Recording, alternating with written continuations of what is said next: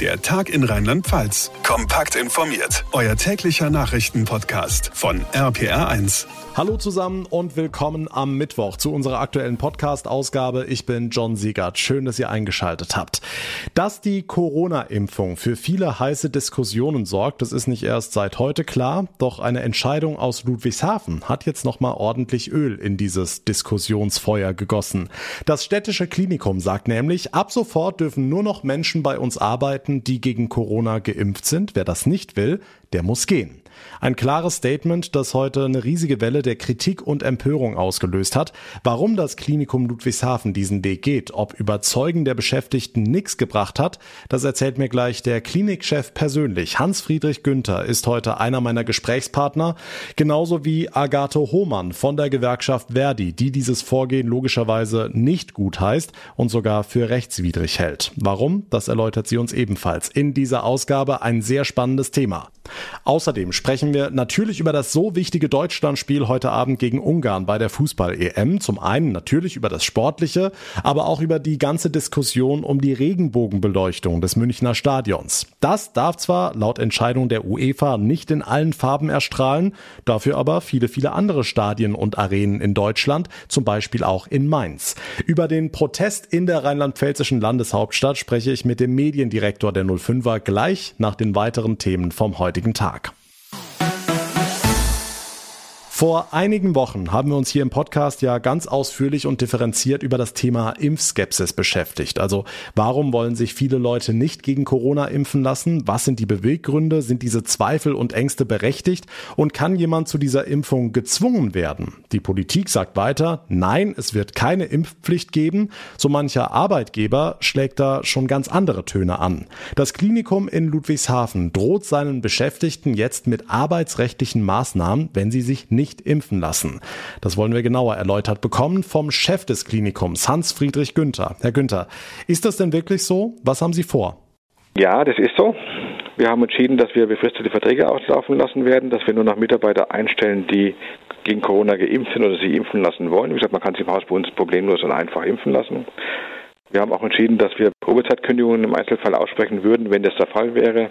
Wir werden an, alle Rechte, Gesetze halten, ans Arbeitsrecht halten. Wir werden die Mitbestimmung natürlich einhalten. Selbstverständlich werden auch die Tarifverträge natürlich einhalten, ohne jeden Wenn und Aber. Aber weiterentwickeln, sprich befördern oder weiterqualifizieren für höhere Tätigkeiten werden wir diese Mitarbeiter nicht mehr. Das ist ja schon ein harter Schritt, den Sie da gehen. Warum? Ich glaube, unsere Patienten erwarten von uns und können es auch erwarten von uns, dass wir als Unternehmen alles tun, dass wir sicher sind und dass sie sich im Haus hier nicht mit dem Virus infizieren. Das erwarten sie von uns als Krankenhaus, aber ich glaube, sie haben, da haben wir auch die Erwartungshaltung an jeden von uns selber, der im Krankenhaus arbeitet. Und das sehen wir auch so. Also unsere eigene Haltung ist so, dass, dass wir, oder ich erwarte von meinen Mitarbeitern, dass sie alles tun, damit sie hier unsere Patienten nicht gefährden und die Patienten sicher sind.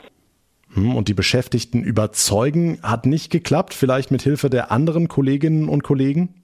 Wir haben angefangen zu impfen am 4. Januar diesen Jahres und haben mittlerweile über 2800 Mitarbeiter von uns geimpft und haben natürlich begleitend eine extrem aufwendige Kampagne im Haus gemacht, aufzuklären, immer wieder Fragen zu beantworten, mit Unsicherheiten, Ängsten umzugehen. Haben also sehr, sehr vieles gemacht, was wir, was wir tun konnten, um die Ängste zu nehmen. Wir haben intensiv aufgeklärt. Das Thema ist so, wir haben immer noch 400 Mitarbeiter, die wir einfach nicht erreichen, die einfach nicht, die nicht impfen lassen wollen. Und diese Mitarbeiter, das ist unsere feste Überzeugung, werden sich alle mit dem Virus früher oder später infizieren. Nicht alle werden erkranken, aber alle werden den Virus bekommen und das Virus bekommen und auch das Virus weitertragen können. Vor dem Hintergrund haben wir jetzt entschieden, nachdem wir wirklich viele, einige nicht erreicht haben und wieder im Wettlauf sind mit diesem Virus, auch mit den Varianten dieses Virus, dass wir jetzt ein bisschen die Zügel anziehen müssen. Wir reden natürlich weiter mit den Betroffenen, aber das ist, wir erreichen sie zum Teil nicht. Mit Corona-Leugnern oder Impfverweigern kann man nicht wirklich sachlich vernünftig reden. Stellen Sie die Bemühungen da jetzt ein oder gibt es trotzdem noch Gesprächsangebote für die rund 400 Beschäftigten, die sich eben nicht impfen lassen wollen? Selbstverständlich. Also wir, wir hören nicht auf zu werben für diese Impfung, denn wir halten sie wirklich überzeugt davon, dass sie wirklich das Einzige ist, was neben den AHA-Regeln uns wirklich schützt. Gerade in dem Wettlauf, den wir jetzt gerade sehen, also aus Deutschland und äh, mit diesen mit diesen Varianten. Das ist ein Angstthema vor allen Dingen und mit den Ängsten nehmen wir schon sehr ernst. Aber irgendwann muss man auch, muss man auch mal sagen, muss ich als Mitarbeiter mit meinen Ängsten selber zurechtkommen. Da muss ich mich entscheiden, ist die Angst wichtiger oder ist es wichtiger, dass ich meine Patienten hier kein Risiko darstelle? Und da haben wir eine klare Haltung. Jetzt sagt unter anderem der Betriebsrat in ihrem Klinikum und auch viele Kritiker, ein Nein zur Impfung müsse akzeptiert werden. Der Druck, der jetzt entsteht, sei genau der falsche Weg. Was sagen Sie dazu? Wir haben, wie gesagt, alles unternommen, um mit den Mitarbeitern ins Gespräch zu kommen und haben die aller, allermeisten überzeugen können. Also wir haben wirklich extrem viel gemacht und aufgeklärt und haben Erklärvideos gemacht und vieles gemacht, was man machen konnte. Ich glaube, wir haben alles gemacht, was, was man machen konnte. Aber bei manchen äh, kommen wir eben nicht durch. Ja, ich akzeptiere, dass sie sich nicht impfen lassen wollen. Verstehen tue ich es nicht. Aber ich warte auch, dann, dass die Mitarbeiter dann akzeptieren und dass wir mit ihnen aber dann auf Dauer nicht weiterarbeiten wollen. Also ich muss nicht aushalten, dass jeder hier im Haus macht, was er will. Und ich möchte schon, dass wir im Haus klar, klar dazu Stellung beziehen. Das tun wir auch, dass unsere Patientensicherheit für uns das oberste, das wirklich oberste Gebot ist. Und daran müssen sich alle, wirklich alle Mitarbeiter orientieren. Heißt also auch die Neuen, die müssen dann beim Vorstellungsgespräch ihren Impfpass zeigen? So ist das. Wir werden nur noch geimpfte Mitarbeiter einstellen. Oder Mitarbeiter, die impfen lassen wollen und bereit sind, sich impfen, impfen zu lassen. Wie gesagt, es ist einfach, sich bei uns impfen zu lassen äh, für unsere Mitarbeiter, aber wir werden darauf äh, abstellen, dass nur noch geimpfte oder impfwillige Mitarbeiter eingestellt werden. Nun löst Ihre klare und bestimmte Haltung aber auch eine ganze Menge Kritik aus. Wie gehen Sie da aktuell mit um? Sie können sich vorstellen, dass, dass seit ungefähr einem Tag mein E-Mail-Account mit solchen Dingen überläuft. Ist natürlich eine einfache und klare Position. Für ein Krankenhaus müssen und für die Mitarbeiter im Krankenhaus müssen andere Regeln gelten. Da müssen wirklich andere Regeln gelten und für uns muss das Thema Sicherheit unserer Patienten an oberster Stelle stehen. Und daher ähm, akzeptiere ich, wenn draußen, wenn in der Normalbevölkerung jemand sagt, ich möchte mich nicht impfen lassen, das akzeptiere ich. Aber im Krankenhaus erwarte ich, dass meine Mitarbeiter sich impfen lassen sagt Hans-Friedrich Günther, der Direktor des Klinikum Ludwigshafens. Vielen Dank für das Gespräch. Eine sehr klare Position, aber ist die denn überhaupt rechtlich zulässig? Wir fragen mal nach bei der Gewerkschaft Verdi Pfalz bei Sprecherin Agathe Hohmann. Wie sieht's aus? Der Arbeitgeber kann solche Impfungen grundsätzlich nicht verlangen, es sei denn, sie sind gesetzlich für bestimmte Beschäftigungsgruppen vorgeschrieben. Dies ist aber für die Corona-Schutzimpfung derzeit nicht der Fall. Deswegen gibt es auch keine gesetzliche Impfpflicht gegen äh, das SARS-CoV-2-Virus und dementsprechend darf ein Arbeitgeber Beschäftigte nicht dadurch benachteilen, wenn sie dieses Impfangebot ablehnen. Das ist erstmal so die rein rechtliche Seite. Das Klinikum hat ja eine ganz klare Linie gezogen. Wie war denn Ihre erste Reaktion darauf? Wir als Gewerkschaft Verdi sind äh, wirklich empört darüber, ähm, welche Maßnahmen der Arbeitgeber hier ergreift, um Menschen, die bei ihm beschäftigt sind, äh, zur ja, Impfung zu zwingen, so kann man es fast schon sagen, und fordern auch die Arbeitgeberseite auf, diese Maßnahmen unverzüglich zurückzunehmen und ähm, ja, in den Dialog mit den Beschäftigten, aber auch mit dem Betriebsrat zu treten.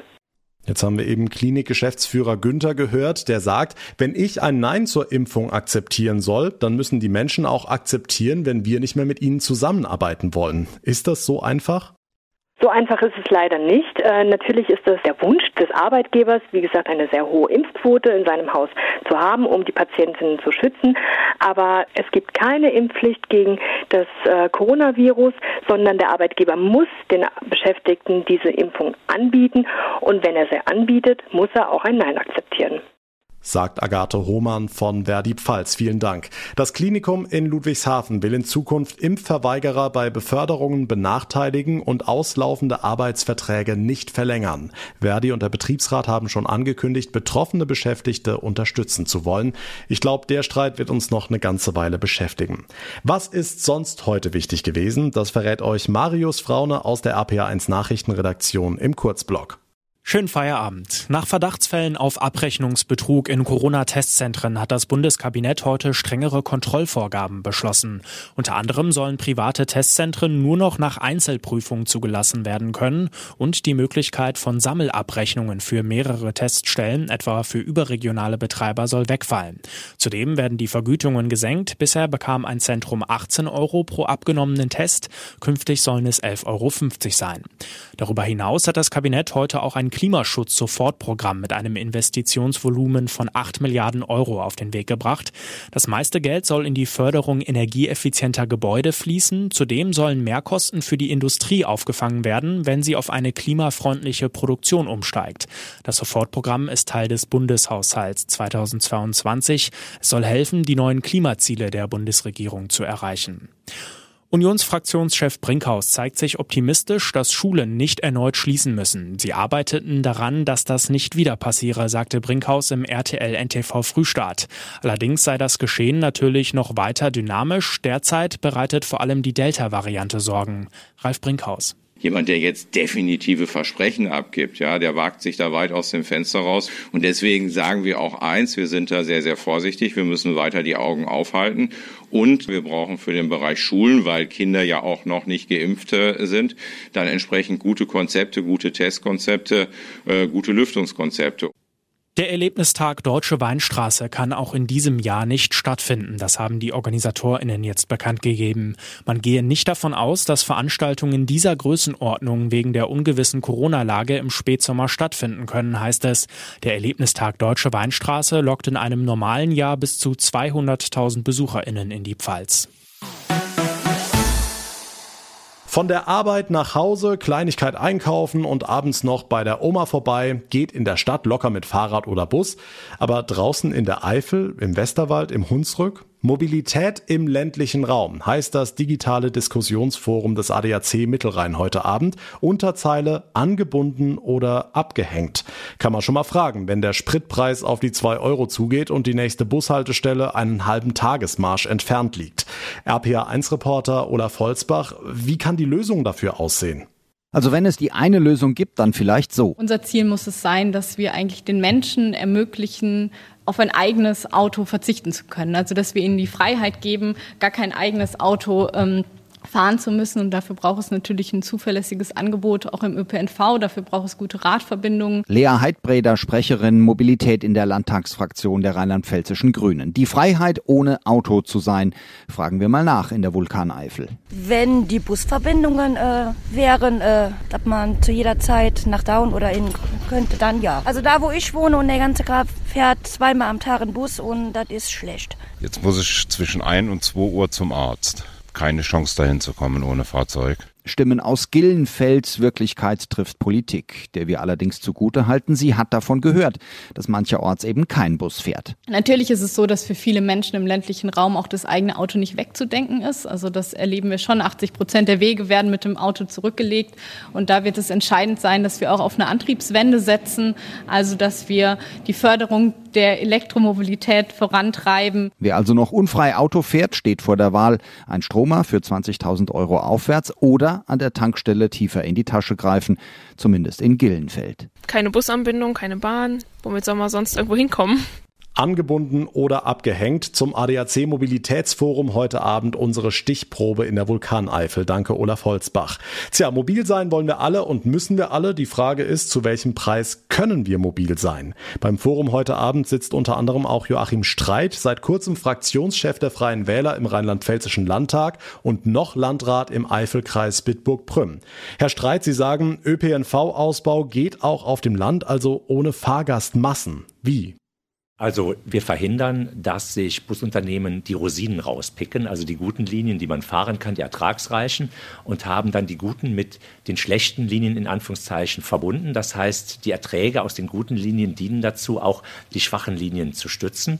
Insgesamt planen wir mit den vier Linienbündeln, von denen jetzt zwei umgesetzt sind, 70 Prozent mehr Verkehr zu 16 Prozent mehr Kosten.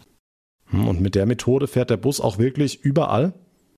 Die große Netzdichte erreichen wir durch Anrufsammeltaxis und Anruflinien. Das heißt, in bestimmten Bereichen wird nur auf Nachfrage gefahren. Und man muss einfach sehen, der Eifelkreis ist der am dünnst besiedelte Landkreis in Rheinland-Pfalz und einer der am dünnsten besiedelten in ganz Deutschland. Von daher ist das Fahrgastaufkommen nicht sehr hoch.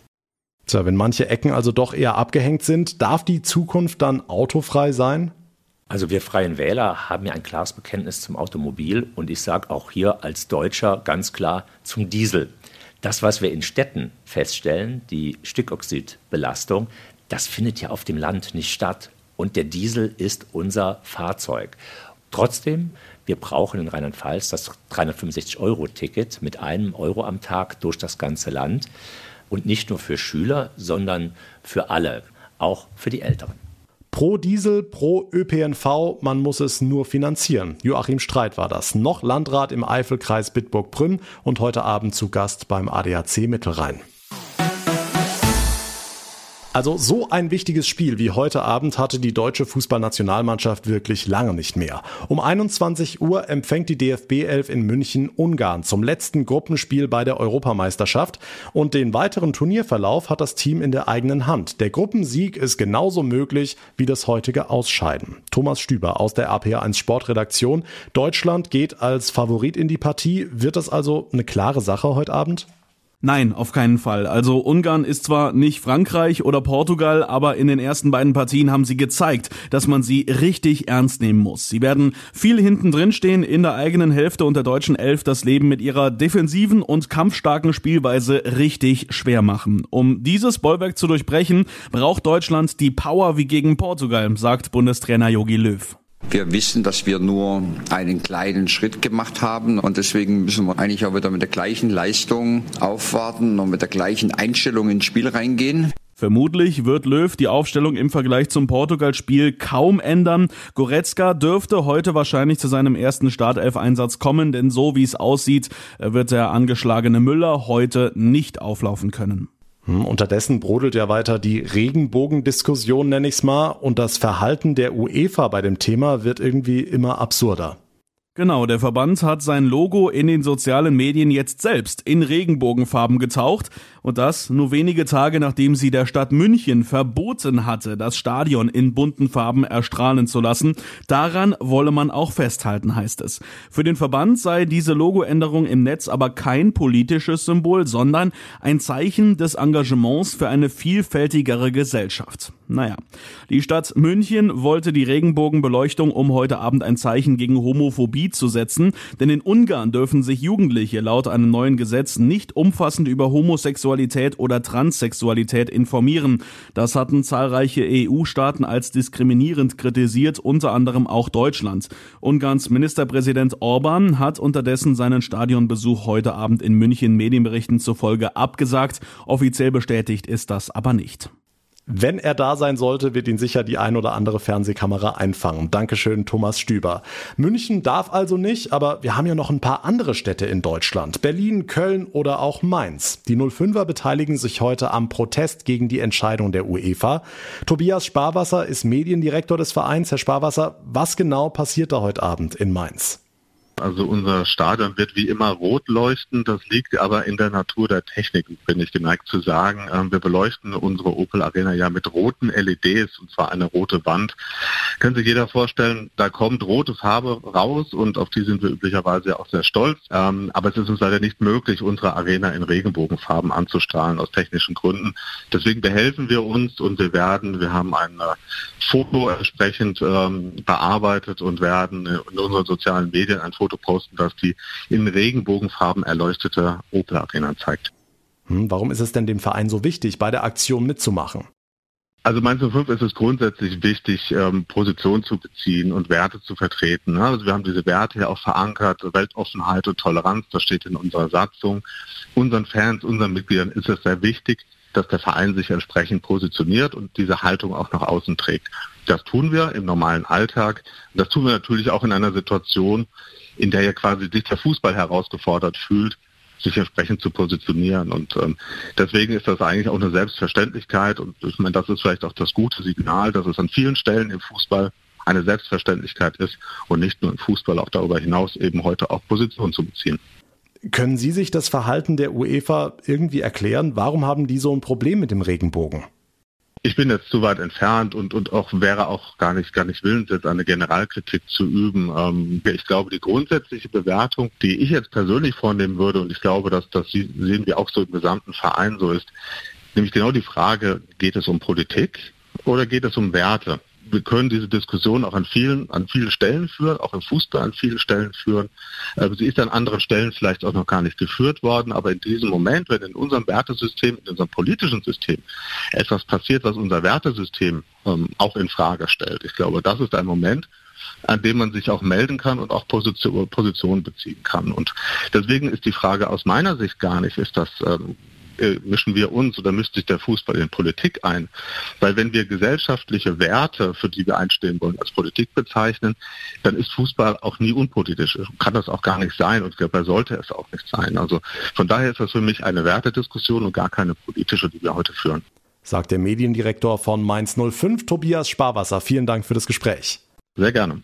Und das war der Tag in Rheinland-Pfalz für heute. Wenn euch der Podcast gefällt, würde ich mich sehr über eine kurze Bewertung bei Apple Podcasts freuen. Und wenn ihr uns einfach abonniert, uns folgt, dann verpasst ihr keine Ausgabe mehr, bekommt jeden Tag ganz automatisch unser ausführliches Info-Update.